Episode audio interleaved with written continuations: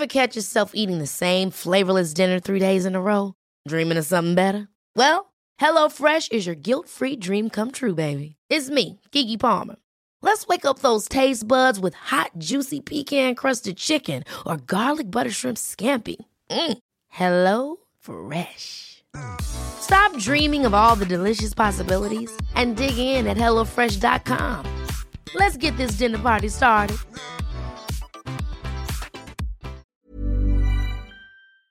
Herzlich willkommen, meine Damen und Herren, zurück zum Der Animus Podcast. Mit meiner Wenigkeit Animus, ihr kennt mich, und meinem heutigen Gast, einem Unternehmer aus Deutschland, der in Dubai lebt, Chris Nickel. Herzlich willkommen. Schön, dass ich hier sein kann. Sehr gerne, wir freuen uns. Wir haben uns um paar Ecken kennengelernt, sage ich jetzt mal. Du hast eine sehr interessante Academy, du hast eine sehr interessante ähm, Sicht auf viele Dinge und ich habe bei meinem Podcast, den du vielleicht verfolgst, äh, viel über Rap Beef und alles drum und dran geredet, aber Dubai und Business ist auch immer ein Thema für die Leute. Ne? Und Business wird ja immer mit äh, Scam, Abzocke und so weiter assoziiert, gerade Dubai. Wir brauchen nicht darüber reden, wie viel Prozent hier heiße Luft sind, ne? Oder Scammer und alles drum und dran. Und deswegen dachte ich mir, wäre es cool, ein paar Leute, die ich interessant finde, die ich kennengelernt habe, einzuladen in den Podcast, um auch diese Seite des Ganzen zu betrachten, den Leuten eine Chance zu geben, sich zu erklären, über ihr Business zu reden. Ähm, und deswegen freue ich mich mega, dass du gekommen bist. Du hast auf jeden Fall Eier gezeigt, hast sofort gesagt, ey, ich bin am Start und ich rede mit dir und stelle mich den Fragen. Respekt erstmal dafür. Und lass uns aber bei deiner Geschichte anfangen. Du kommst aus einem aus einer Kleinstadt oder einem Dorf bei Bayern, hast du mir, glaube ich, erzählt. Wo, wo genau bist du groß geworden und äh, wie, wie kann man sich deine Kindheit vorstellen? Ja, wie wahrscheinlich zu erwarten ist, wenn man sich mit Hip-Hop auseinandersetzt, war die Kindheit natürlich ein bisschen durcheinander. Ja. Ähm, also geboren in Naupburg, also im, in Bayern auch, ja. Meine Eltern sind aus Ostberlin geflohen. Okay. Äh, da waren die 36. Glücklicherweise so paar Wochen bevor die Grenzen aufgemacht haben. Also alles weg. Die haben nochmal mit Null angefangen. Und das ist natürlich schon immer die Lebensgeschichte in der Familie gewesen. Ja, und du hast so ostdeutsche Eltern, lebst dann im schönen Bayern, ja, wo alles ein bisschen entspannter zugeht. Hm. Und dann haben sie meine Eltern, mein Vater beim Außendienst, dann sind wir nach Nürnberg in die Nähe gezogen. Und das war das absolute Kaff. Also da waren, keine Ahnung, alle, die da irgendwie waren, waren im gleichen Fußballverein. Das waren fünf Leute gefühlt. Und da war alles. Krasses Fußballteam Ja. aus fünf Leuten, sehr gut. Also es war wirklich jeder, das war winzigst. Ja, das heißt Barthelmes Aurach. Das kann man nicht mehr aussprechen, aber kann man ja mal googeln. Bart Hermes Aurach. Barthelmes Aurach. Barthelmes Aurach. Also wer das Shoutout. Shoutout, oder nicht? Grüße an die, an die Leute von dort, okay? die acht Leute, die vielleicht. Ich äh, Grüße an euch alle acht, genau. Ja, Mann. Und, und danach haben sie meine Eltern scheiden lassen und In dann, welchem Alter? na, zehn. Kannst du dich daran noch erinnern? Ja, für mich war das der erste richtige Knackpunkt.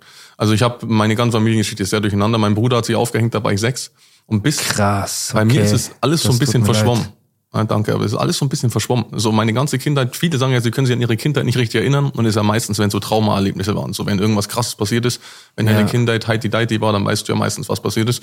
Und darum ist bei mir alles so ein bisschen verschwommen und meine Eltern haben beide gearbeitet, deswegen bin ich bei meiner Oma jeden Tag groß geworden und es war, meine Eltern lassen sich scheiden im Februar, wir ziehen um im August, aber im August, im September ist dann meine Oma gestorben. Also die hat einen Schlaganfall gehabt, das heißt, wir sind umgezogen und von heute auf morgen war jeder weg, den ich kannte. Jeder. Oh, Und wir waren 150 Kilometer von meinem Vater weg. So, du musst sagen, also wirklich jeder, den ich kannte, war einfach raus aus meinem Leben. Weg. Und da war natürlich, dann ging es natürlich mit Hip-Hop, hat natürlich perfekt gepasst. So. Wer versteht einen Schmerz? Ja, ein Volksmusikant nicht. So. Und da ist es natürlich immer stärker in mein Leben gekommen. Ich war, ich bin ja 90 geboren. So Freestyler, ja, dieses Lied, Ja. vielleicht kennst du das noch? Das, Freestyler, Ja, rock the microphone. Ja, ja, klar kenne ich das, klar. Das war so das erste Mal, dass die- dieser Vibe so ein bisschen nicht mehr so 90er Jahre Techno, sondern kam das so ein bisschen. Und ich habe dann sehr früh angefangen. Also mit 10 war bei mir dann schon ähm, King of Kings und Ansage 1 kam ja dann 2001. Ich wollte dich fragen, und so. was waren deine ersten Berührungen mit Deutschrap, ob du dich daran noch Ja, erinnerst? ja. Also für mich war das ähm, danach. Ja, ich war dann, ich habe da auch ein bisschen anders gesprochen. Meine Eltern aus Berlin. Dann bin ich, also wo ich dann auf groß geworden bin, quasi so die wichtigste Part meines Lebens war dann in Cham, C-H-A-M, ja, an der tschechischen Grenze. C-A-H-M. C-H-A-M. Cham, Cham, C-H-A-M. wie Champion. Ne? Okay, ja. Ähm, da- Nur ohne das Pien. Genau. Okay. Das war dann so, das ist so meine Heimat, sage ich heute, ja, das, wo ich groß geworden bin, da wohne auch, da ist halt die Zeit, wo ich mit den Leuten auch noch Kontakt habe. Weil wenn du mit zehn wegziehst, alle davor sind raus. Ja, das waren so Kindergartenfreundschaften, so. Okay. Das heißt, ich kam dahin und zu der Zeit war das ich war dann noch in der Grundschule, dann da in der Nähe von Nürnberg und dann dachte ich mir, hey, in meiner Klasse gibt es zwei Leute, den Sven und den Bernd. Das waren immer so, und den Shahin. Und der Shahin war immer der schnellste und stärkste im Sport mit mir und ähm, Bernd und Sven. Und dann sind die aufs Gymnasium gegangen und dann bin ich zur Lehrerin, was muss ich machen, um auch aufs Gymnasium zu gehen? Und die haben gesagt, ja, du brauchst eine 2 in HSK oder so. Dann hatte ich da eine 1 oder eine 3 brauchte und hatte eine 2 irgendwie so und dann durfte ich ohne Aufnahmeprüfung aufs Gymnasium. Ich Mhm. wollte natürlich keine Aufnahmeprüfung machen.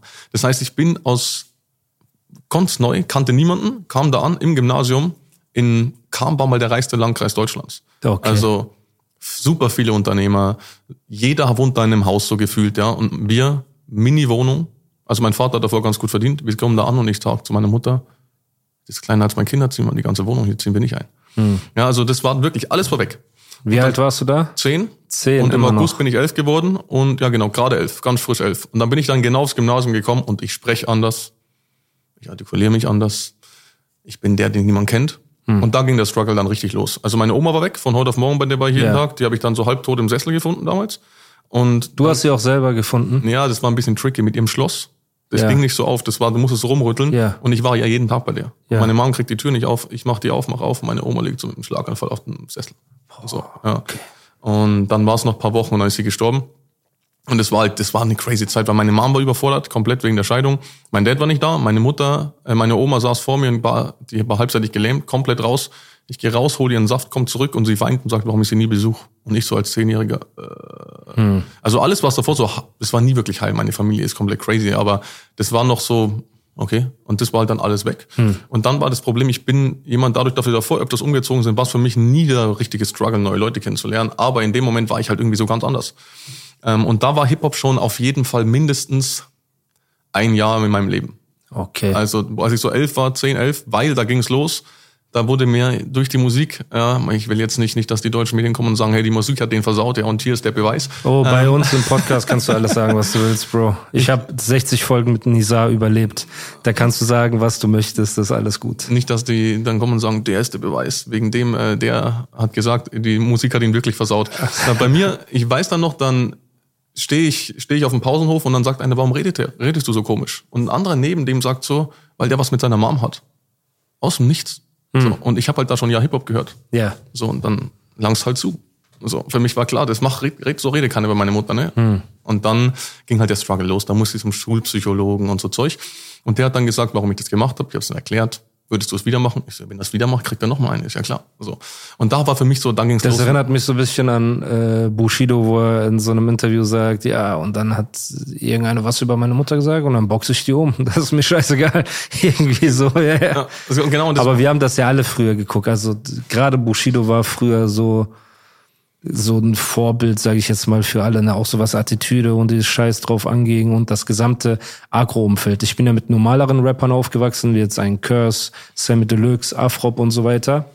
Aber die Agro-Berlin-Zeit war, die hat extrem viele Leute geprägt. Ne? Und seit ich mit Bushido zusammengearbeitet habe, kommen ja auch immer mehr Leute zu mir, die mir sagen, ey Bro, ich bin mit Bushido aufgewachsen und das ist so krass. Und ich habe Freunde, die haben ihn im Heim gehört und so, ne? Und ich verstehe schon, was du meinst. Also diese ganze, die Attitüde hat so ein bisschen auch auf einen als Kind abgefärbt, ne? Und gerade wenn du sagst, keine Ahnung, warum du komisch sprichst, war das dein ostdeutscher Dialekt ja, dann ich habe ja nicht mehr Ost, ich habe mehr so Fränkisch und halt Hochdeutsch und im, also in Kam. Ja. Da würdest du keinen verstehen, wenn die ihren Slang raushauen. Ja, also, ja, Tiefstes okay. Bayern, bayerischer Wald, keine Autobahnanbindung, da ist nichts. okay. Also eine ganz, die leben in so einer kompletten Bubble auch heute noch. So. Ja. Da ist eine ganz andere Welt. So alles, was im Fitnessstudio wird über alles geredet und beim Friseur, weil außerhalb Okay. dieser Bubble passiert nichts. So. Okay, okay, verstehe. Also ich bin jetzt da seit 2016 raus. Ja. Und dass ich in dem Podcast bin, wird in diesem Fitnessstudio-Thema sein. 100 Prozent. Geil. Ey, ich grüße das Fitnessstudio, Bro. Wir hatten auch früher diese, diese Dorf-Fitnessstudios, in denen ich drin war und so. Es war Jackpot. Also es hat schon Spaß gemacht, deswegen ich freue mich.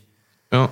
Also Ne? es, und es war eigentlich so, also ich bin im Nachhinein sehr dankbar. Wäre ich zu der Zeit mit dem wenigen Halt und mit dem, mit der Einstellung in einer großen Stadt gewesen, Ja. wer weiß, was passiert wäre. So in Ja. der kleinen Stadt bist du ja dann doch noch, da wohnen 17.000 Leute, du kannst nirgendwo wirklich hin. Ja. Da bist du ja noch recht begrenzt mit dem Unsinn, den du machen kannst, das würde Ja. ich sagen. Aber ähm, das heißt, dieses kleine Zimmer, die kleine Wohnung, das heißt, du, bist, du wurdest früh mit Armut konfrontiert, dadurch, dass du vorher sagst, dein Vater hatte Geld und so weiter. Ne? Das heißt, hast du den Unterschied damals auch richtig wahrgenommen? Ne? Anhand der Größe jetzt der Wohnung natürlich, aber anhand, man kann sich vielleicht nicht mehr alles kaufen, was man will. Man kann nicht ne, irgendwie so. Und natürlich auch meine Kindheitserinnerungen waren auch, wenn, keine Ahnung, ne, meine Eltern sind ja äh, hierher geflüchtet, nicht hierher, nach Deutschland. Und ähm, ich habe Adoptiv, Adoptivgeschwister, um die sich meine Eltern gekümmert haben. Und auch eine Erinnerung, die ich von früher noch habe, ist, dass meine Eltern gestritten haben. Also was heißt, sie haben sich nicht untereinander gestritten, aber sie haben gestritten, wie sie gewisse Rechnungen bezahlen sollen. Ne? Und das und natürlich haben die das nicht mit Absicht gemacht oder so vor den Kindern, aber wir haben es einfach mitgekriegt. Die Wohnung war zu klein. Es gab nicht, ja, wir gehen in den Westflügel und reden dann darüber und die Kinder sind im Ostflügel. Nein, es passiert vor deinen Augen und die Erinnerung kriege ich nicht mehr aus dem Kopf. Und das war immer der Grund, warum ich gesagt habe, wenn Geld der Grund dafür ist, dass mein, dass es meinen Eltern nicht gut geht, dann will ich so viel wie möglich davon machen, damit sie zumindest dieses Problem nicht haben. Ne? Und ähm, wann ist bei dir, du warst ja dann auf dem Gymnasium mit deinen Kumpel zusammen, du hast dich ab und zu geprügelt, so eine normale. Ich war nur ganz kurz. Du warst so ganz kurz, achso, bist du geflogen dann ich bin im ersten Jahr ähm, durchgefallen. Also, ich, okay. also ich habe das Schulsystem, ich hatte das Glück, ich hatte super einfach in der Schule.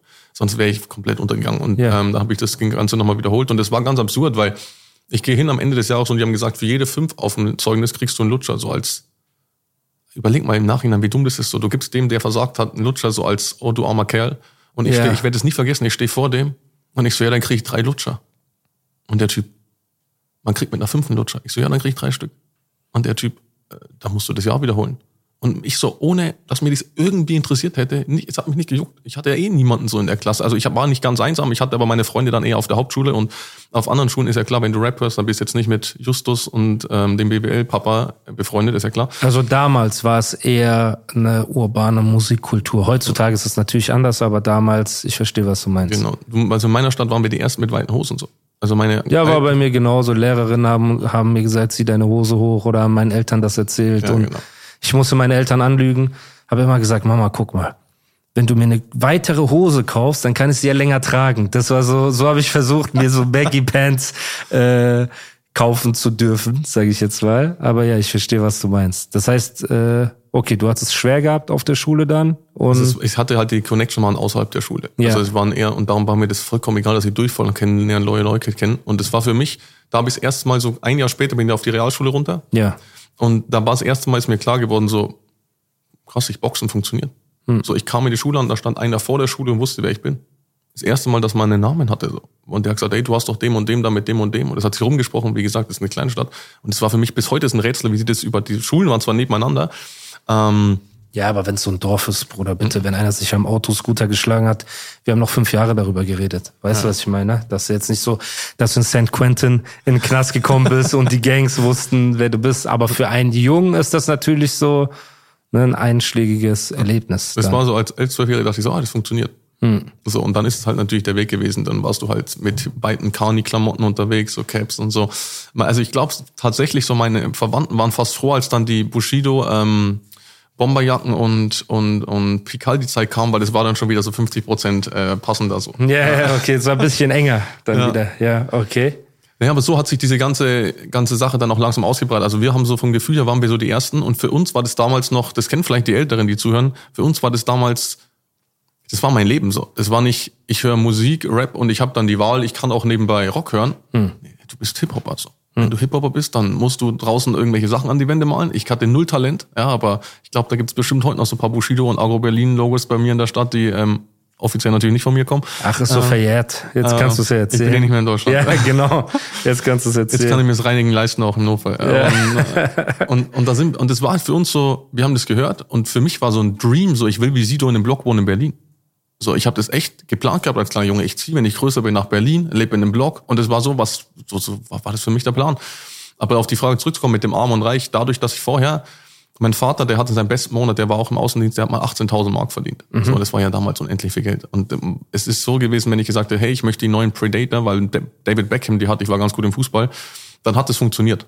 Also es war nicht so, dass mein Dad gesagt hat, wir kaufen mir alles und es war schon ein bisschen Diskussion, aber es war nicht so, wir können auf gar keinen Fall. Mhm. Und dann war, kam die Scheidung und dann war so, wir können auf gar keinen Fall. Mhm. Und ich glaube, das ist nie aus mir rausgegangen, dass ich gedacht habe, ich will dass es wieder, dass es wieder kein Problem ist. Ja. Ich habe so beide Seiten, also als Kleiner lebst du das ja nicht so, als wenn ich jetzt meine dreijährige Tochter anschaue, die weiß nicht, was Geld ist. Ist ja vollkommen egal. ja. So, aber ab so mit sechs, sieben, acht, neun, wenn du gemerkt hast, so David Beckham hat eine neue Kollektion rausgebracht, so und du kannst die haben und die anderen nicht alle. Und ich hatte dann 3310, die anderen 3210. Das war so die Zeit, wo ich gesagt habe, okay, meine Familie ich, ist nicht so, dass ich, dass alles perfekt ist, so, aber zumindestens, das war halt okay. Und das war dann weg. Und Mhm. dann habe ich mir nie wirklich also bei mir hatte was, hatten die, Leute es nie kaputt gekriegt mit irgendwelchen Angstszenarios, dass es unmöglich ist, wirklich Geld zu verdienen. So, ich habe dann tausend Sachen probiert, aber auf dem Weg so zwischen fünf und zehn war für mich so Geld verdienen geht. Von zehn bis, ja, bis ich halt selber angefangen habe, war das unmöglich. Also es war einfach nicht genügend Geld da. Ähm, Wann hast du angefangen? Geld zu verdienen mit 15. Aber reden wir von einem Hustler-Mindset oder von Zeitung austragen und mal, keine Ahnung, äh, auf dem Flohmarkt oder irgendwas? Naja, gar kein Hustler-Mindset. So, ich hatte gar niemanden, der mir irgendein Mindset mehr Business gegeben hat. Null. Mein Vater sagt heute noch, selbstständig sein ist dumm, weil man, so, man zahlt zu viel Steuern. Wobei das überhaupt nicht der Fall ist. Du zahlst als Selbstständiger weniger Steuern.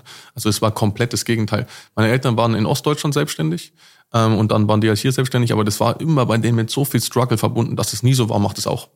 Macht es auch. Mach's lieber anders als wir. Ähm, Aber was war dein erster Job? Mein erster Job, wo ich Geld dafür bekommen habe, habe ich Teller gewaschen tatsächlich. Okay. Im Salvatore in Kaum. So. Shoutout Salvatore Kam. Wie ist die Küche dort? Äh, Für Kahn-Verhältnisse? Ja, Also die machen tatsächlich ähm, gutes, Gutes Sachen. Essen? Da stehen auch die ganzen Reichen gehen immer dorthin. Okay. Ja, aber das hat mir damals auch nichts gebracht, weil ich stand ja hinten in der Küche. Ich konnte mich Kein Trinkgeld, kein, kein gar nichts. Aber das war auch nur ganz kurz und dann habe ich halt Subway gearbeitet, Fitnessstudio gearbeitet, im Obi gearbeitet. Ich habe auch im Fitnessstudio gearbeitet. Ich habe im Edeka-Lager gearbeitet, diese Paletten fahren für die LKWs gearbeitet. Das vorbereiten. habe ich im Obi gemacht, ja. Ja, auch in diesem Kühlraum gefühlt. Also wir mussten das in einem Kühllager machen. Ne? Und dann kriegst du eine Liste, du kriegst eine Einkaufsliste und so ein, äh, wie nennt man die Dinger, so ein Wagen, der rumfährt, Da halt. Gabelstapler Da oder gibt's so einen. Tiernamen. Wie heißt das? Ich weiß, was du meinst. Nicht ein Gabelstapler. Ja, ich weiß. Ja, aber du weißt, was ich meine, ja. So ein Ding mit einer Einkaufsliste und in, und es gibt ein Parcours quasi und da stehen halt links die Melonen und da hinten die Bananen und im äh, Platz 48 sind die Kiwis und dort ist Klopapier oder was auch immer und du musst damit rumfahren und das waren ja nur Kanaken, Polen, ne, Russen, so einfach alle auf einmal auf. Und die Deutschen, die da waren, waren diese Assi-Deutschen. Ne, ist ja, also so einen Job machst du halt nicht, wenn du auch Arzt werden könntest, sage ich jetzt mal, ne? Außer natürlich, äh, wenn dein Schicksal es nicht zugelassen hat.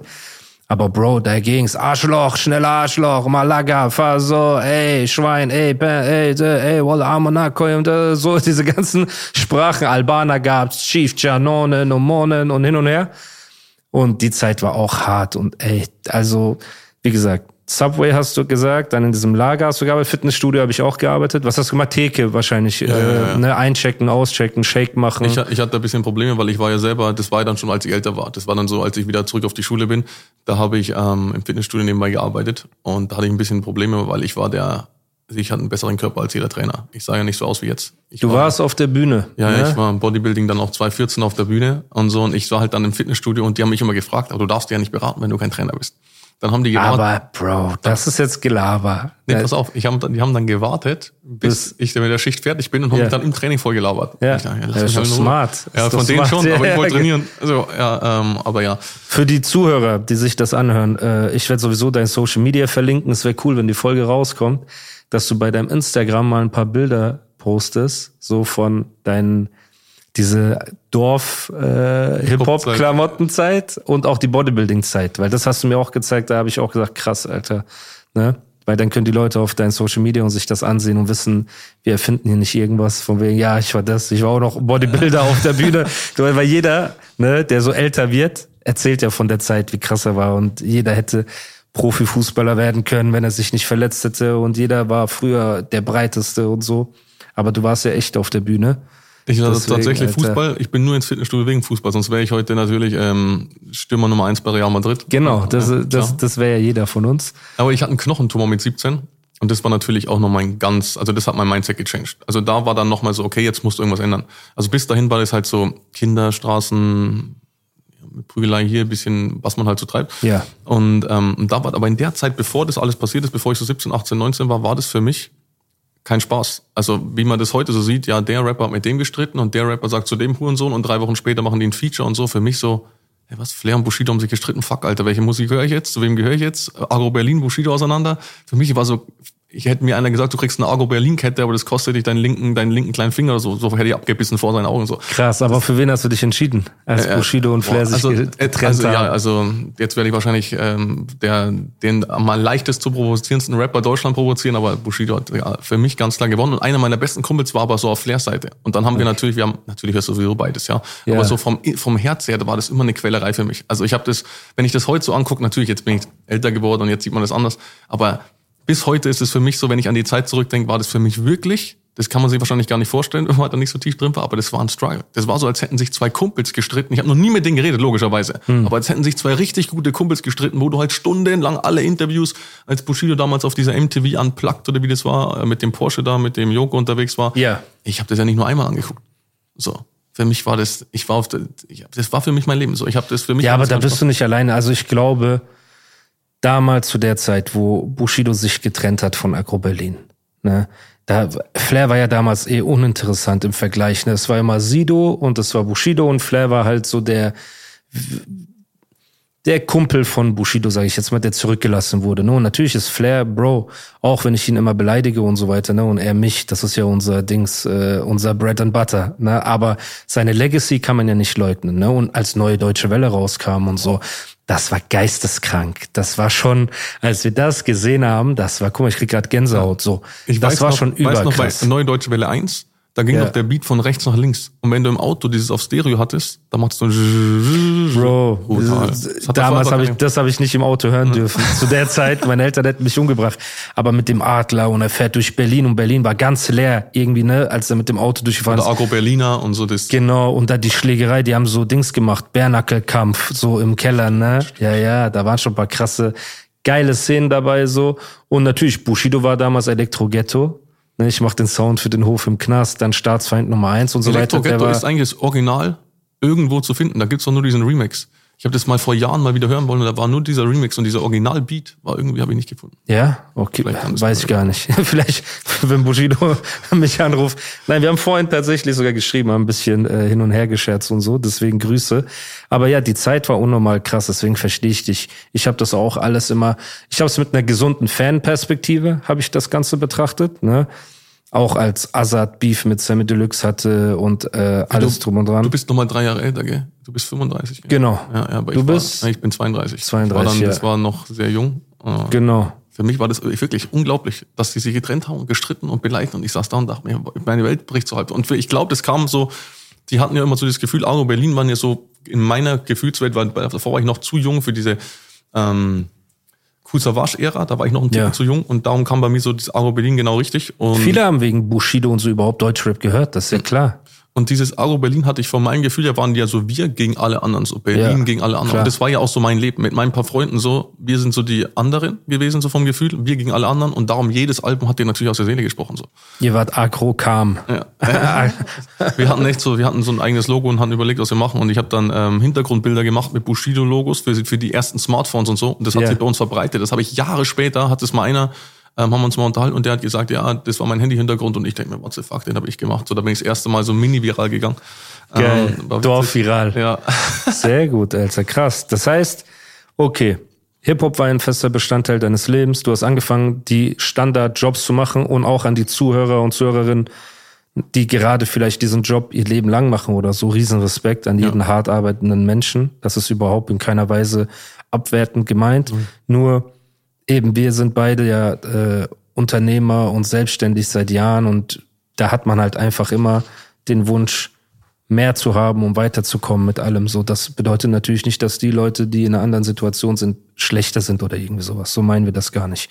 Ne? Aber was mich interessieren würde, weil den Struggle, ne, alle lieben eine Rocky Story. So und deswegen bin ich auch Fan von Leuten, wenn ich mich mit denen unterhalte, die was auf die Beine gestellt haben und die ob die sogar von einem reichen Elternhaus kommen oder aus dem Arm, weil ein reiches Elternhaus ist manchmal noch viel schlimmer für deine Entwicklung, Ja. ne, weil wie viele verwöhnte Rotzbengel, Bastarde ich schon gesehen habe, auch hier in Dubai ist ja voll von denen so, ne, ähm, also es ist auch nicht immer automatisch so, ey, nur weil du ein reiches Elternhaus hattest und dann selbstständiger Unternehmer bist, dass dir alles geschenkt wurde. So will ich das Ja, auch es nicht ist sagen, ne? überhaupt Eben. Die haben einen ganz anderen Struggle, den die, auch nicht haben. Genau, weißt du, so, weil Hunger ist immer eine gute Motivation, so. Ähm, aber da ich halt selber von von ähm, wie sagt man, bescheidenen Anfängen komme ne, und das hierhin geschafft habe. Würde mich interessieren, wann war das erste Mal, wo du richtiges Geld verdient hast? Ja, also ich, die darauf folgende Frage ist natürlich, welcher Job war das und alles drum und dran. Aber was war der Moment, der den Unterschied gemacht hat? Also ich denke, das ist nicht nur ein Moment, sondern eine längere Geschichte. Und bei mir hat das ewig gedauert. Also wenn ich heute mein jüngeres Ich treffen würde, ich weiß gar nicht, was ich mit dem machen würde. Weil ich ja, aber das ist ja bei uns allen so. Also es war ja wirklich eine ewige Zeit, wo ich mich gequält habe mit zwei, drei Jobs. Bei mir hat so dieser, diese Person vielleicht auch gefehlt oder dieses, ich weiß nicht, oder dieses Medium, das mir einfach klar macht, so der Weg, den du versuchst, der funktioniert so nicht. Hm. Also ich habe mit 17, wie gesagt, diesen Knochentumor gehabt und da war das erste Mal so, also im Oberschenkel, da war das erste Mal so, hey, dein Leben kann noch morgen vorbei sein. So, das war das erste Mal, da lag ich auf diesem Operationstisch und ich wusste nicht, hey, ist es groß, gutartig, bösartig, das war noch nicht klar. Er hätte auch Knochen. Beine amputieren, ja, genau, alles drum alles, und dran. Ja. Und bis dahin war Fußball, ja, so das, ähm, Dein Traum. Ja, ja. ja. Also für mich war klar, ich bin was im Nachhinein auch dumm, ja, aber für mich war eigentlich klar so, ich werde niemals, ich hätte vom Fußball leben können, die haben ja auch Geld bezahlt oder haben mir halt Angebot, aber es war jetzt nicht, dass ich dachte, ich spiele Champions League oder so. Ja. Ähm, Dachtest du das selber gar nicht? Ich mhm. meine, ich mache immer meine Jokes über den, du kennst ja die klassische Fußballergeschichte, ne, in jeder Shisha-Bar, ja, ja. jeder Kanake hätte, hätte, hätte und wenn das nicht passiert wäre, äh, dann hätten die es geschafft die und Top so weiter. 2000 nicht gespielt hätten, hätte ich es auch geschafft. Genau, nee, aber aber wenn du sagst ja, du hast einen Tumor gehabt und so weiter, also ist ja etwas greifbares. Deswegen würde mich interessieren, hattest du das Gefühl, ey, das ist etwas, worin ich der Beste sein kann? Weil sowas bei mir, als ich angefangen habe mit Rap. Ich habe gesagt, als ich mit Deutschrap angefangen habe, ich habe gesagt, okay, ich muss der beste deutsche Rapper werden. Und ich habe 500 Blöcke runtergeschrieben und alles getan, was notwendig war, ne, um krass zu sein, weil ich so das Gefühl hatte, ich kann es schaffen. So. Ähm, aber du Wie warst war die erste das? Goldene, also du hast es geschafft. Glückwunsch. Danke, Bro. Ich meine, ich habe auch für alle meine Vorbilder geschrieben am Ende und mit denen gearbeitet und für die gearbeitet und was Bars und so weiter angeht, gehöre ich ja auch, werde ich von vielen in Deutschland als der krasseste, sage ich das jetzt mal, betitelt, ne? sagen viele, ja. ohne dass ich das selber sage. Das heißt, meine Arbeit hat sich ja ausgezahlt. Aber ich habe auch nebenbei, Bruder, ich habe Baseball gespielt, ich habe geboxt, ich habe Fußball gespielt und da war ich nie so, dass ich gesagt habe, boah, ich kann der Beste darin werden, aber ich hatte auch nie Angebote, ne, ähm, wie du jetzt, wo du sagst, ey, ich hätte theoretisch Geld verdienen können. Also war das, war das für dich so, sorry, Bro, ich will nur den Gedanken zu Ende denken, so, war das für dich damals so, ey, ich kann schaffen, so, keine Ahnung, Nationalspieler oder erste Liga zu spielen, oder war das einfach, ey, ich bin gut darin, aber das ist noch nicht das, was ich das Gefühl habe, so, bei dem ich das Gefühl habe, das ist mein Weg. Das klingt vielleicht jetzt traurig, aber ich war gar nicht dazu erzogen, so groß zu träumen. So, und das war für mich, ich habe einen Traum geäußert, ich war der Irre. So, ich habe als Fünfjähriger mal gesagt, ich will Millionär werden. Und jeder in der Familie schaut mich an und sagt, ist unmöglich. Okay, ja, das kennen wir auch. Das ist ja so ein bisschen dieses Trauma, das vererbt wird, ne, von den, ja. von den Eltern. Und auch um die in Schutz zu nehmen. Unsere Eltern hatten nicht Zugang zu so viel geilen Speakern, zu TikTok, zu äh, den, keine Ahnung, ich will jetzt auch keine Namen nennen von irgendwelchen Leuten so, aber du weißt, was ich meine, dieses Mindset, wenn du jetzt bei TikTok rumscrollst, du siehst so viel Motivational Speeches, du hast so viel Zugang zu Leuten, die ähm, David Goggins oder so, ne, so Leute, die einfach so Mutanten sind und die dir sagen, ey, steh morgens auf und reiß den Arsch auf und so weiter. Die hatten das ja nicht. Also bei dir, die sind vom Osten nach Westen, ne, was ja für die auch Bro, das ist mein ja. Mein Vater war im Gefängnis, weil er schon mal probiert hat. Guck, also der war mit 16 ein Jahr im Gefängnis, überleg kein Besuch, mal. nichts ja, und so. hat es dann nochmal getraut. Also so. das war nicht schon. So, mein Vater ist geflohen hm. durch Berge, die mussten mit weißen Decken über den Kopf durch Schnee, meterhohen Schnee, damit die nicht erschossen werden. Und, und das halt mit Anfang 20. Ne? Also dass die irgendwann, wenn der Sohn sagt, ey, ich will Rapper werden, dass meine Eltern damals nicht einen Applaus gemacht haben, so, ne, wenn ihr iranischer Sohn in Heidelberg Rapper werden will, so, das verstehe ich bisschen. Und auch wenn deine Eltern dir gesagt, Life is full of awesome what ifs and some not so much, like unexpected medical costs. That's why United Healthcare provides Health Protector Guard fixed indemnity insurance plans to supplement your primary plan and help manage out of pocket costs. Learn more at uh1.com. Hey, it's Ryan Reynolds, and I'm here with Keith, co star of my upcoming film, If, only in theaters, May 17th. Do you want to tell people the big news? All right, I'll do it. Sign up now and you'll get unlimited for $15 a month in six months of Paramount Plus Essential Plan on us. Mintmobile.com slash switch. Upfront payment of $45 equivalent to $15 per month. Unlimited over 40 gigabytes per month. Face lower speeds. Videos at 480p. Active Mint customers by 531.24 get six months of Paramount Plus Essential Plan. Auto renews after six months. Offer ends May 31st, 2024. Separate Paramount Plus registration required. Terms and conditions apply if rated PG. haben bei Millionär, ey, das ist zu weit gegriffen. Ich will damit sagen, die trifft nicht die Schuld, weil sie sind ja auch nur ein Produkt ihres Lebens, aber das ändert nichts daran, was es mit dir als Kind macht. Weil dir wird dadurch suggestiert, äh, suggeriert, träumen, ne, a Dream Killer, der, der schnellste Weg, einen Traum zu töten, ist ihn einem Menschen zu erzählen mit einem kleinen Horizont. Ne? Und wir haben viele Traumtöter um uns herum. Und das heißt, das Gefühl war für dich so, wie du sagst, dir hat keiner beigebracht, groß zu träumen. Ja, also das ist Punkt eins, der hat vollkommen richtig. Und du musst überlegen, unsere Eltern sind eine Nachkriegsgeneration. In deinem Fall nicht mal eine Nachkriegsgeneration. Meine Ja. oder in Deutschland, die Eltern sind eine Nachkriegsgeneration. Ja. Also welche Oma, die ihr kennt, hat keine Konserven irgendwo stehen. weil das sie so Angst hat, krass, überleg ja. mal, wie lange das her ist. Und die haben heute noch Angst, dass kein Essen mehr da ist. Das Das, ist die ist so Grundangst. heftig, und jetzt kommst du und sagst, ich werde Rapper. Bro.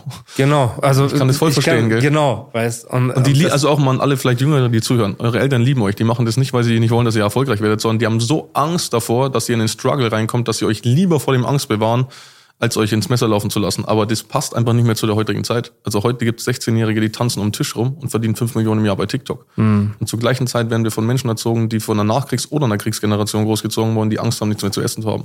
Und das Gap ist halt in der kurzen Zeit so groß geworden, dass logisch ist, dass sie uns nicht verstehen. Aber mit, ich habe tatsächlich mit einer guten Freundin geschrieben jetzt vor zwei, drei Tagen und habe sie gefragt, ähm, hab, hat was gefragt und sie hat gesagt, hey, ich freue mich voll, habe ich gesagt, ich ziehe um und sie hat gesagt, crazy, dass du nie aufgegeben hast, du wusstest ja damals schon, was du willst. Also mit 12, 13, 14, ich habe nie gesagt, ich werde nicht Millionär. Nie, aber ich weiß nicht, mit Fußball habe ich das irgendwie nicht connected. Für mich war, also ich habe mit elf, bevor, nee, bevor wir weggesungen sind, neun, zehn, hatte ich mal Probetraining bei Nürnberg und da waren 50 Kinder, dann 25, dann 12 und dann war ich nochmal eingeladen und alleine das Mindset, wenn mein, mich heute einer anruft und meine Tochter und die sagt, die kann Profi-Eishockeyspieler werden oder was weiß ich, dann bewege ich alles, dass die dahin kann. Und meine Mutter Bro. geht ans Telefon und sagt, ja, wir, wir haben uns getrennt, wir ziehen weg. Legt auf. Ich stehe daneben, ich weiß noch, ich höre das Gespräch, Traum weg. Vielleicht war es auch der Moment, wo das dann für mich war, okay, Kapitel abgeschlossen. Ich habe immer gespielt und ich war immer ein Besessener, was Erfolg angeht. Also ich war immer jemand, der gesagt hat, ich mache nicht, ich gehe nicht Fußball spielen zum Spaß. Ja, aber dann, als dieser Knochentumor kam, war das schon so, wo ich gesagt habe, ey, da wieder zurückzukommen. Weil das sagt dir jeder in deinem Umfeld so, danach, wenn du jemals wieder Fußball spielen kannst, wenn du jemals wieder laufen kannst, vielleicht ist dein Bein ab, vielleicht wird dein Bein steif, aber also allein, hätte ich da jemanden gehabt, so einen größeren Bruder, der so ist wie ich jetzt, ich würde wahrscheinlich vielleicht vom Fußball leben. Ich glaube jetzt nicht, dass ich Champions League spielen würde, aber zweite, dritte Liga hätte ich, glaube ich, hinbekommen. Gerade, ich hatte dann auch ein großes Ego, ich wollte dann nicht Verteidiger spielen, also ich bin recht schnell Linksfuß, ich wäre so Linksverteidiger, wäre gut für mich, habe ich nicht spielen wollen. Also einer von meinen Trainern, der hat es erkannt und ich habe gesagt, dann komme ich nicht mehr. So, also richtig dumm auch, aber da war halt kein so ein Mentor, kein, wie du schon sagst, dieses Ganze, du schaust dir jemanden an und du hörst ihm zu und du glaubst dem. Die Ja. Leute, die das in meinem Leben waren, das waren Gangster-Rapper so. Also, Ja, ja, ja, ja, ich verstehe. Und okay. Aber was war der Moment? Was war der Moment, wo der Switch kam, wo du von ich arbeite für jemanden und ich arbeite in einem Betrieb oder ich struggle, dass du gesagt hast, okay, das ist mein erstes richtiges eigenes Business, mit dem ich auch Geld verdiene. Also ich habe mit 19 jemanden kennengelernt, der hat sowas ähnliches gemacht wie ich heute. Der hat mir das gezeigt. Das hat sofort für Sinn gemacht, aber das waren lauter so 70-jährige Omas, die sich irgendwie erzählt haben, wie ihre Schulterschmerzen besser wurden. Deswegen war ich da raus. Für mich war aber da schon lange klar, also mit 14, 15, 16 hat schon angefangen, dass ich gesagt habe, ich werde mal irgendwann als ja, ich sorge selber für mein Geld. Also es war gar nicht, dass ich gesagt habe, ich will einen Riesenkonzern. Ich hatte dann auch überlegt zu studieren. Einfach für mich war immer der Gedanke, damals hat es dann irgendwann der okay, alle, die ich mal irgendwie sah, damals noch, jetzt ist ja ganz anders, aber damals so, die hatten Anzug an, Aktentasche, die irgendwie erfolgreich waren. Ganz lange war das so mein Bild von jemandem, der Geld hat und das wollte ich ja nie sein. So, ich war ja Picaldi, äh, Rekord und so Sport, krass, so, Alter, und dann ja. sagst du so, Einfach so wie der blonder Bonze. Deutscher mit blauen Augen auf dem trifft, das ist so krass. Und dann sagst du so, ich, ich habe ich hab gesagt, so Bonze will ich niemals sein. Und das war natürlich dann super lang ein Problem. Weil alle, die du kennst, sagen dir, das ist der funktionierende Weg Ja. und du so auf gar keinen Fall. Und dann bin ich so ein bisschen verloren rumgerannt. Und mit 26 habe ich das Geschäft angefangen, mit zwei, Mit 25 war ich in Südamerika, drei Ja. Monate. Da hatte ich das Glück, Riesenglück, dass ein guter Freund, der mir auch damals immer seine ähm, Schocks und so geschenkt hat, Ja. weil sein Vater war Unternehmer. Wie der bei Rap enden konnte, ist mir ein komplettes Rätsel, weil bei denen läuft's echt gut. Ähm, aber ähm, sein Vater hat mich dann eingeladen nach Südamerika. Ich habe eine Zeit lang bei dir gearbeitet und der hat dann das äh, für mich bezahlt und das war mein Gamechanger. Da habe ich das erste Mal verstanden, es geht nicht nur um Geld. Ich bin immer so hinterhergejagt. Ich hatte drei Jobs. So, ich habe mit dem Repertoire an Wissen, das ich hatte, mir gedacht, okay, wenn ich mehr arbeite, 90, 100 Stunden die Woche, dann wird schon irgendwann klappen. Ich bin auf der Stelle getreten. Ja, dann habe ich ein eigenes Geschäft eröffnet mit jemandem und der hat mich dann beklaut. Der hat das Firmenkonto leer geräumt. Also ich war selbstständig 2014, 15, Ja. 15. Ähm, und da hatten wir, wir haben ganz normal am Telefon Vertrieb gemacht und so. Und irgendwann gehe ich morgens in die Bank und die Bankkarte ist, kommt nicht mehr raus. Ich schaue nach links und der Bankberater schaut mich an und sagt, fragen Sie mal Ihren Kollegen. Und neben mir steht ein Mitarbeiter von uns, den ich gerade zahlen wollte. So. Boah. Ja, dann habe ich, ich bin da mit 11.500 Schulden raus aus der ganzen Geschichte. Das sind- waren damals für mich unendliche Summen. Also 11.500 zurückbezahlen, übrig haben. Gottes Willen. Ja. Und dann war ich, sitze ich an der Bar mit dem Kumpel und ich so, und wie läuft's? Und ich erzähle ihm so die Geschichte und er sagt, oh, hart. Und ich so, was machst du? Also er fliegt jetzt nach Chile, ob ich mit will. Ich so, Bro, hast du mir gerade zugehört? Ich hab 11.500 Schulden, mein Geschäft ist weg, ich bin am Arsch. Und er so, ja, vielleicht können wir eine Lösung mit meinem Dad finden, du arbeitest bei dem, wir suchen eh gerade wen. Und das hat dann gut geklappt, dann habe ich ein Jahr lang Getränke ausgefahren. Das war der schlimmste Job aller Zeiten. So, also, Krass, du warst Getränkelieferant in Chile.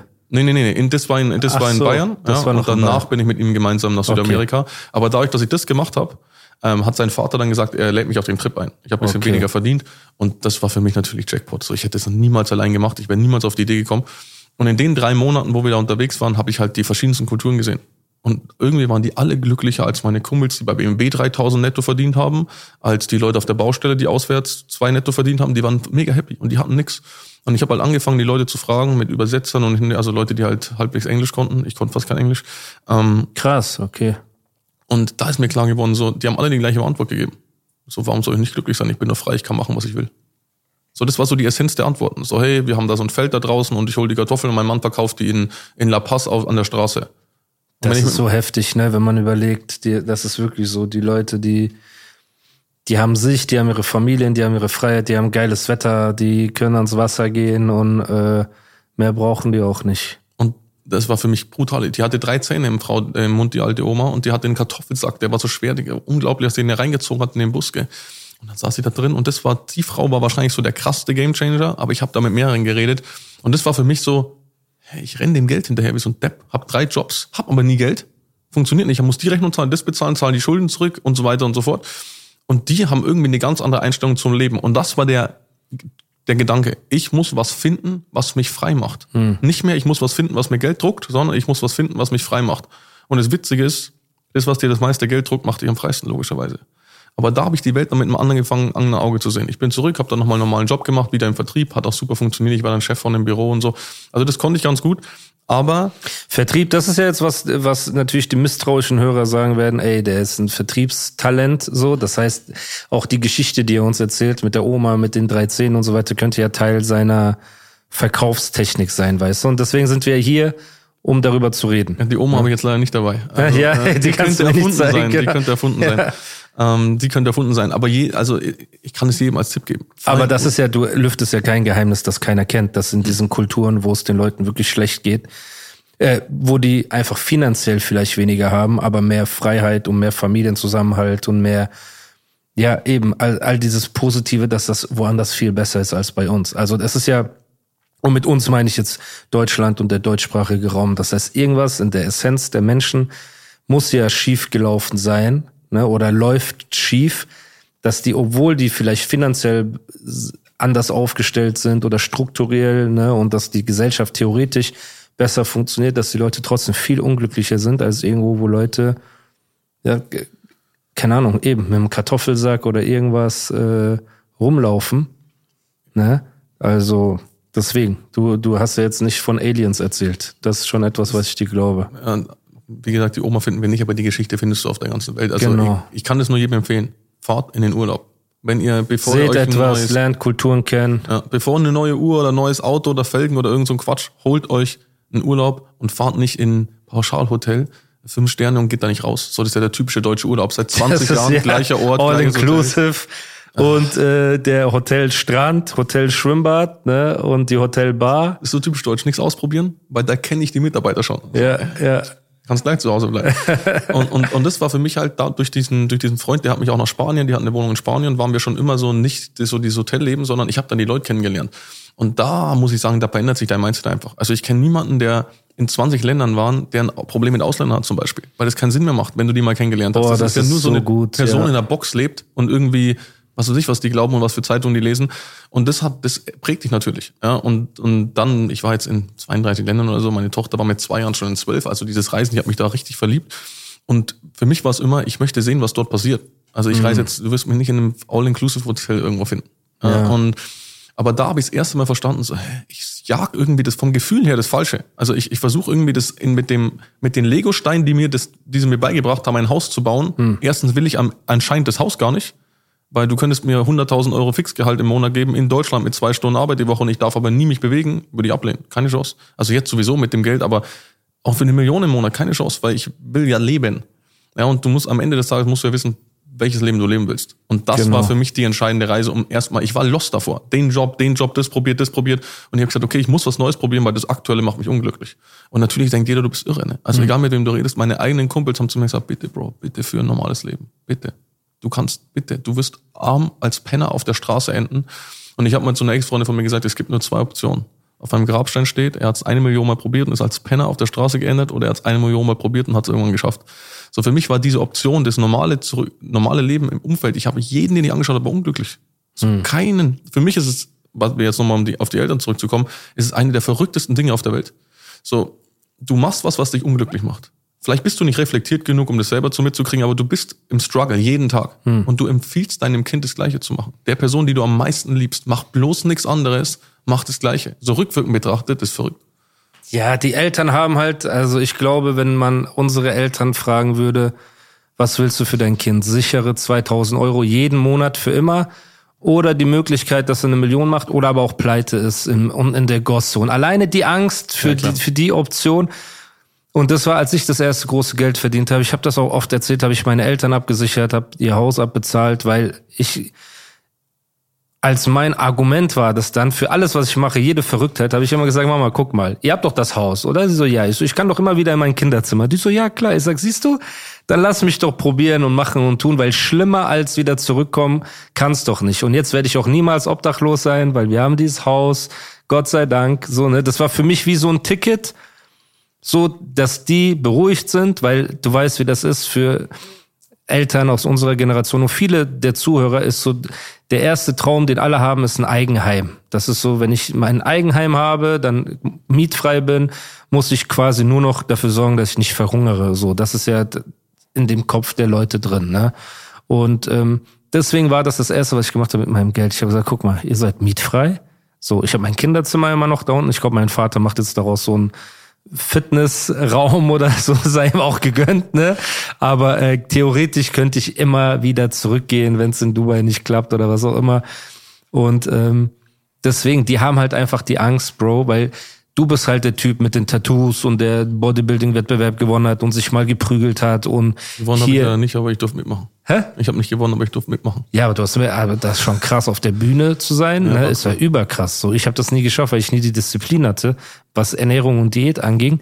Und ähm, ich meine nur damit, du bist halt dieser Typ, aber für deine Mutter bist du halt immer noch der kleine Chris, ne, der so nach Hause kommt mit fünf Lollis, weil er fünf Fünfen gekriegt hat, nee, mit drei Lollis, weil er drei Fünfen gekriegt hat im Zeugnis.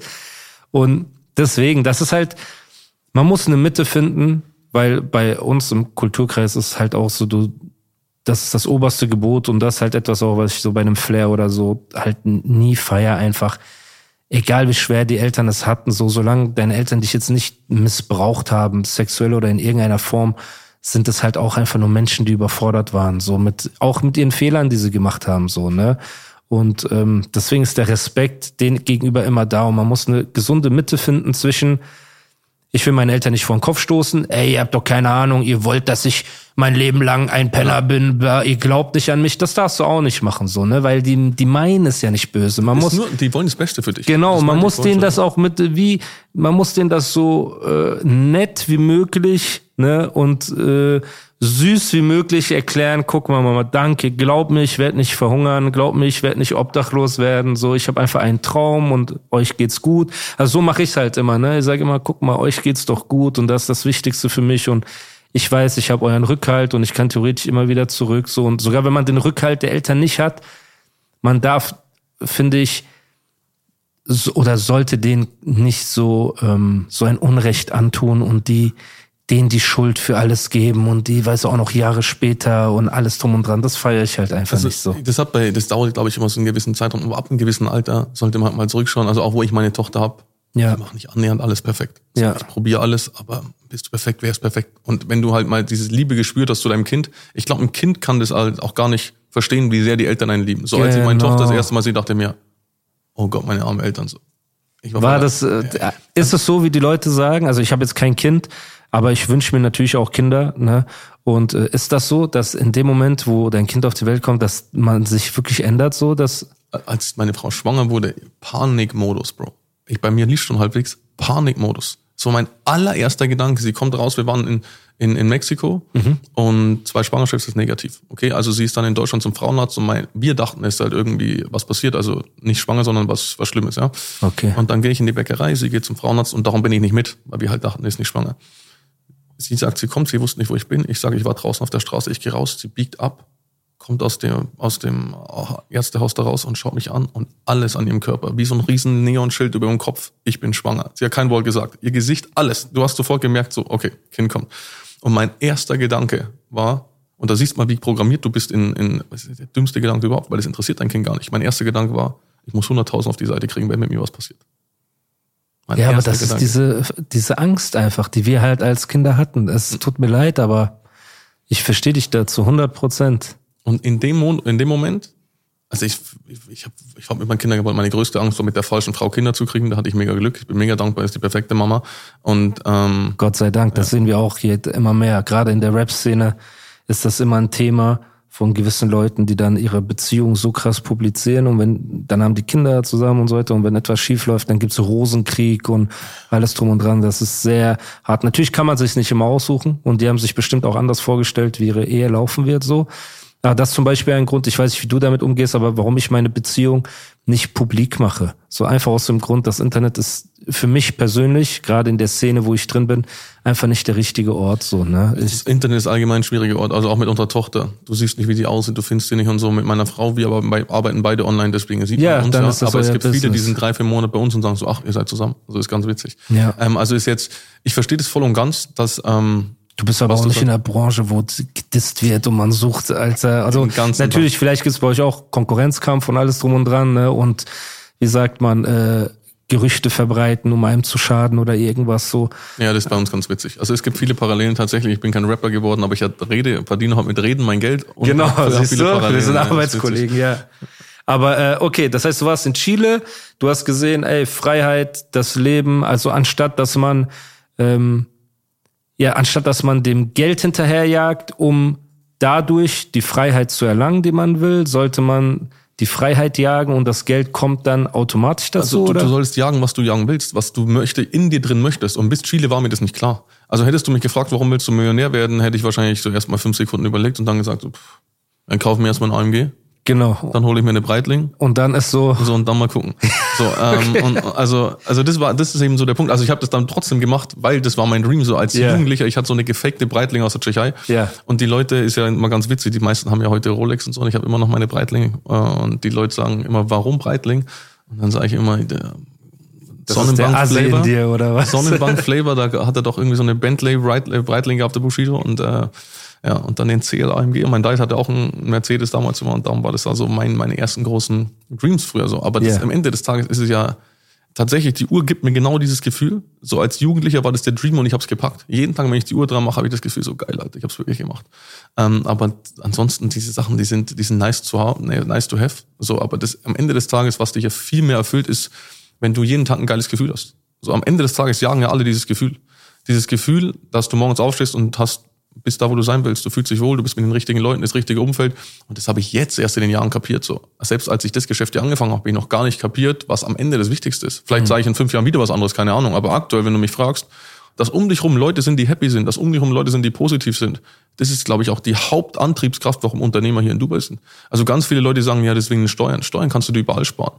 Und für ein Drittel der Miete.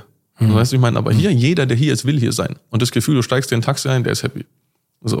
Ja. Das ist ja was, was die Leute auch denken, was äh, Gelaber ist und so weiter, ne? Dass die Leute hier happy sind und so, aber Bro, ich rede, ich sitze hier mit einem Taxifahrer oder so und man unterhält sich ja ganz normal mit denen und so weiter und der sagt zu mir, Bro, ich verdiene das Fünffache, was ich in meinem Land verdiene. Ich kann davon meine Frau ernähren, meine Eltern ernähren und noch meinen Bruder. Irgendwie haben die, das hat mir ein pakistanischer äh, Taxifahrer erklärt, dass bei denen in der Kultur das halt so ist, dass dass man für die ganze Familie sorgen muss, so ne, als Zugpferd. Und ähm, ja, der hat mir das so erzählt, der hat gesagt, Bro, ich verdiene hier das Fünffache, nicht das Zweifache und nicht das Dreifache. Und ähm, natürlich ist der Job hart. Wir müssen nicht so tun, als ob die morgens aufstehen und in Lala Land sind und Flickflack machen. Ne? Natürlich, ey, die arbeiten sehr hart, ne? aber ihr Gefühl ist ein anderes so. Ne? Und auch die Selbstständigen, die hierher gekommen sind, die Leute, die Unternehmer und alles drum und dran, die Talks, die man hier hat und das Mindset, das man hier hat, ist einfach ein anderes. Und wenn du hier mal in der Stadt bist, ich habe Freunde gehabt, die sind nach Dubai gekommen, die haben gesagt, ey, wir müssen hier was machen und dies und das. Und ich habe auch Freunde gehabt, die hergekommen sind und gesagt haben, hm, das schüchtert mich ein bisschen ein. Ja, hatte ich erst die Story vor ein paar Tagen auf dem Spielplatz. War ich in Al-Barari, da spielt meine Tochter immer. Auch aka Alman Barari, aber erzähl. Ja, das ist ja. krass, gell? Genau. Wahnsinn, irgendwie ist jeder. Das, ich frage mittlerweile Leute, warum bist du auf die Palme gezogen, nicht nach Al-Barari? Ich so, warum? Ja, da sind doch alle Deutschen. Ja, ja, genau. Man will ja eigentlich weg davon. Aber egal, Shoutouts auch an. Ich kenne auch viele, die da leben, deswegen alles gut. Und da spielt meine Tochter, weil die haben da so einen kleinen Wald, ja, und da kannst du halt, die, dass die ein bisschen Natur erlebt. Und da habe ich mit einer Mutter geredet und die hatten ihren Neffen, weil mein Neffe kommt jetzt nächsten Monat, der ist jetzt 18 geworden, gestern. Ja. Okay, herzlichen Glückwunsch. Und ähm, dann habe ich, der kommt jetzt vorbei, habe ich eingeladen. Und da habe ich mit einer Dame geredet und sie hatten auch ihren Cousin oder so eingeladen, der war 18, 19, der kam aus England, also wo du denkst, hey, die sind top of the world, ja. ja. Und der hat gesagt, ihm ist das zu krass. Die Kinder hier sprechen zwei Sprachen, drei Sprachen, vier Sprachen, haben Business am Lauf mit 19, 20 und er hat halt gerade seine Schule fertig gemacht und in seiner Umgebung ist es halt, gehört er zu den coolen Leuten und hier hat er gesagt, hey, ich fühle mich hier eingeschüchtert.